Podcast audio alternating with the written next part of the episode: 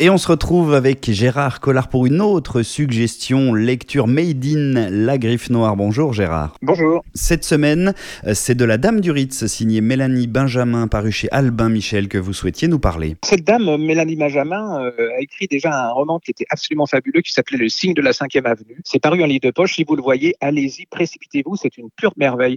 Alors là, on est euh, au Ritz, Paris.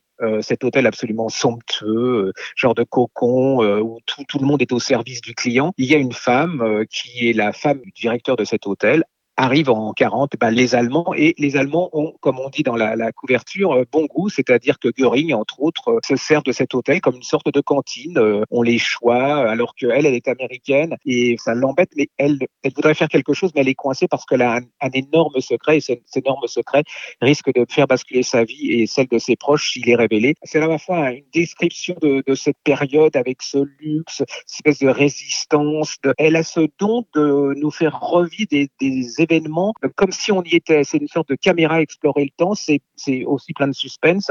Et c'est le portrait d'une femme incroyablement courageuse qui s'appelait euh, Blanche Ozello. Hein. C'est écrit avec beaucoup de d'élégance, de charme. Enfin, c'est vraiment une. Moi, c'est une des belles, belles choses que j'ai lues depuis longtemps une fresque historique d'époque et, qui est basée sur euh, d'éventuels faits réels ah, Tout est vrai, c'est-à-dire que là, vous allez découvrir vraiment une période, vous allez découvrir une femme. Moi, je ne connaissais pas du tout cet épisode. Vous êtes plongé euh, comme si vous viviez cette époque. La Dame du Ritz, signée Mélanie Benjamin, paru chez Albin Michel, lu et approuvé par Gérard Collard. Gérard, merci. On se donne rendez-vous très vite pour une autre idée lecture. À bientôt.